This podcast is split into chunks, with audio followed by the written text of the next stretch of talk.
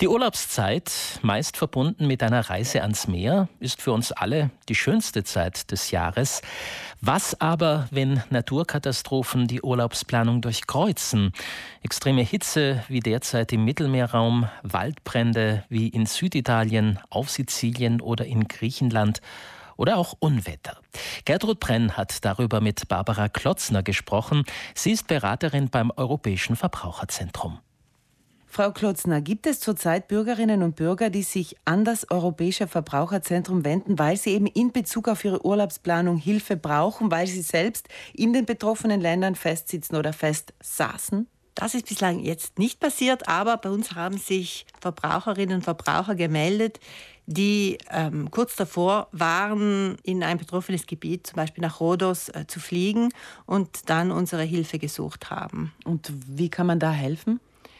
Ja, ähm, da muss man eben schauen, wenn eine Verbraucherin oder ein Verbraucher eine Pauschalreise gebucht hat und diese jetzt auch angestanden ist, also kurz vor dem Abflug war, da konnte man sagen, dass es möglich ist, diese Reise kostenlos zu kündigen, zu stornieren und die Erstattung des Reisepreises zu verlangen, weil es ja wirklich außergewöhnliche Umstände am Urlaubsort gibt, am Bestimmungsort, die die Reise ja wirklich äh, sehr beeinträchtigt hätten. Es gibt natürlich auch die Möglichkeit einer Umbuchung, wenn das Reiseunternehmen, der Veranstalter mir das anbietet.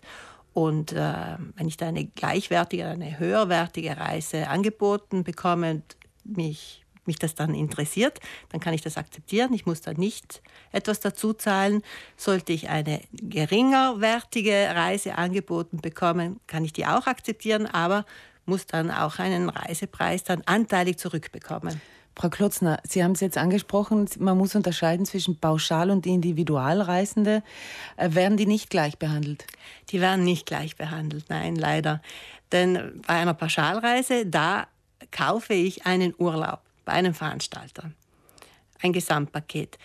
Eine Individualreise, das ist dann so, dass ich mir einen Transportvertrag kaufe, also ein, zum Beispiel einen Flug von A nach B und zusätzlich eine Unterkunft und vielleicht noch andere Leistungen, aber immer separat. Und ähm, da muss ich die einzelnen Leistungen separat auch anschauen. Ganz oft ist es dann so, dass äh, der Flug durchgeführt wird weil der Flughafen nicht beeinträchtigt ist und der Transportvertrag einfach ausgeführt werden kann.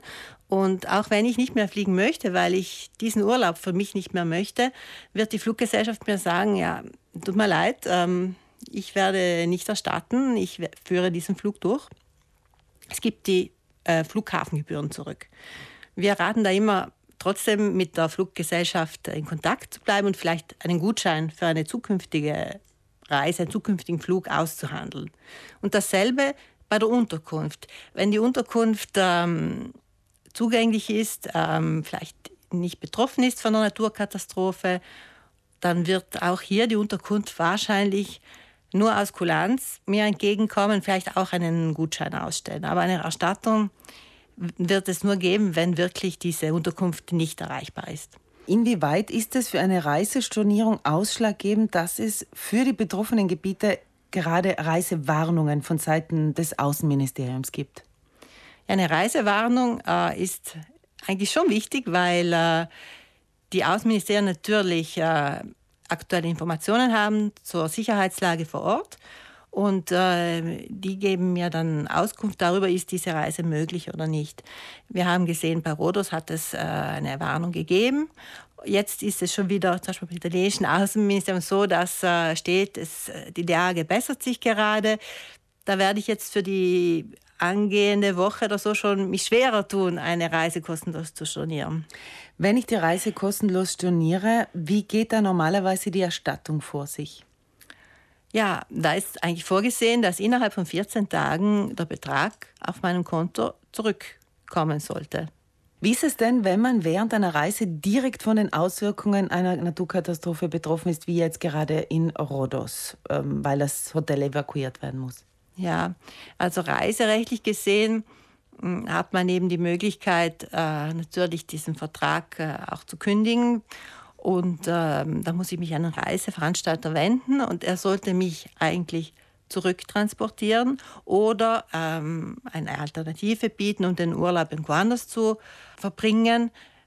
Und ähm, eventuelle Kosten dafür natürlich muss, müsste er dann ähm, übernehmen. Aber in der Praxis haben wir dann gesehen, dass das nicht immer möglich ist. Also wenn es unmöglich ist, etwas Unmögliches kann ein Reiseveranstalter auch nicht äh, erbringen. Und ähm, was dann aber schon trotzdem gefordert werden kann, ist eine Preisreduzierung, eine Preisminderung, sagt man auch, für die Tage, die ich nicht verurlaubt habe, also wo ich keinen Urlaub hatte. Und der Rücktransport muss auch vom Veranstalter natürlich übernommen werden. Was ist, wenn, sich, ähm, wenn man sich jetzt im Rückflug dann selber organisiert? Mhm. Weil man mhm. merkt, der Veranstalter, da stockt alles. Ich mache mich selber an die Suche und finde etwas. Ja, wenn ich vorher den Veranstalter in Verzug gesetzt habe, also mich bei ihm gemeldet habe und gesagt habe, ich, ich muss zurück, ich kann hier nicht bleiben und es kam keine Antwort innerhalb einer, einer Frist, die ich vielleicht gesetzt habe, auch einer kurzen Frist, dann kann ich das machen und ich werde dann die Kosten für diesen Flug beim Veranstalter einfordern. Jetzt kommt es auch in letzter Zeit immer wieder vor, dass Fluggesellschaften selber kurzfristig Flüge absagen und Flugreisende sich da um eine Alternativbeförderung kümmern müssen. Wie verhält man sich denn da am besten, um sein Recht in Anspruch zu nehmen? Mhm. Eigentlich muss die Fluggesellschaft bei einer Streichung äh, mir eine Wahl geben zwischen der Erstattung oder der kostenlosen Umbuchung auf einen Ersatzflug.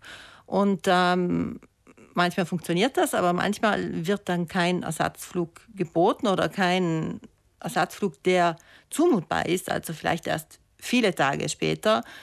Und äh, da sollte ich mich dann mit, dem, mit der Fluggesellschaft in Verbindung setzen und äh, vielleicht ein anderes Angebot suchen, wenn ich weiß, es gibt andere Flüge oder auch andere Transportmöglichkeiten wie mit dem Zug, mit dem Fernbus dann sollte ich das in der Fluggesellschaft anbieten und versuchen, die Fluggesellschaft dazu zu bringen, das zu bezahlen. Ähm, oder ich muss wenigstens einen Beweis haben in der Hand, dass ich versucht habe, die Fluggesellschaft zu kontaktieren. Denn wir sehen leider in der Praxis, dass Fluggesellschaften, gerade wenn es dringend nötig wäre, einfach nicht erreichbar sind. Barbara Klotzner, zum Abschluss vielleicht, wie bewerten Sie als Verbraucherschützerin generell die momentane Situation der Reisenden? Ja, das ist ein besonderer Sommer, würde ich sagen, dieser Sommer 2023. Es gibt wirklich viel Unvorhergesehenes, das äh, den Urlaub wirklich schwierig macht. Barbara Klotzner, die Beraterin beim Europäischen Verbraucherzentrum über diesen, wie sie schon selbst gesagt hat, unvorhergesehenen Reisesommer, bedingt durch eine Vielzahl an Naturkatastrophen. Sieben Minuten vor halb neun sollten Sie während einer Reise mal in eine Ausnahmesituation geraten und sich selbst um alles kümmern müssen, dann auf jeden Fall alle Nachweise sammeln über ausgefallene Verbindungen und Beträge, die Sie selbst gezahlt haben für Hotel, Verpflegung und die Rückreise. Nur so können Ansprüche auf Entschädigungen rückwirkend geltend gemacht werden beim Reiseveranstalter oder auch bei der Fluggesellschaft.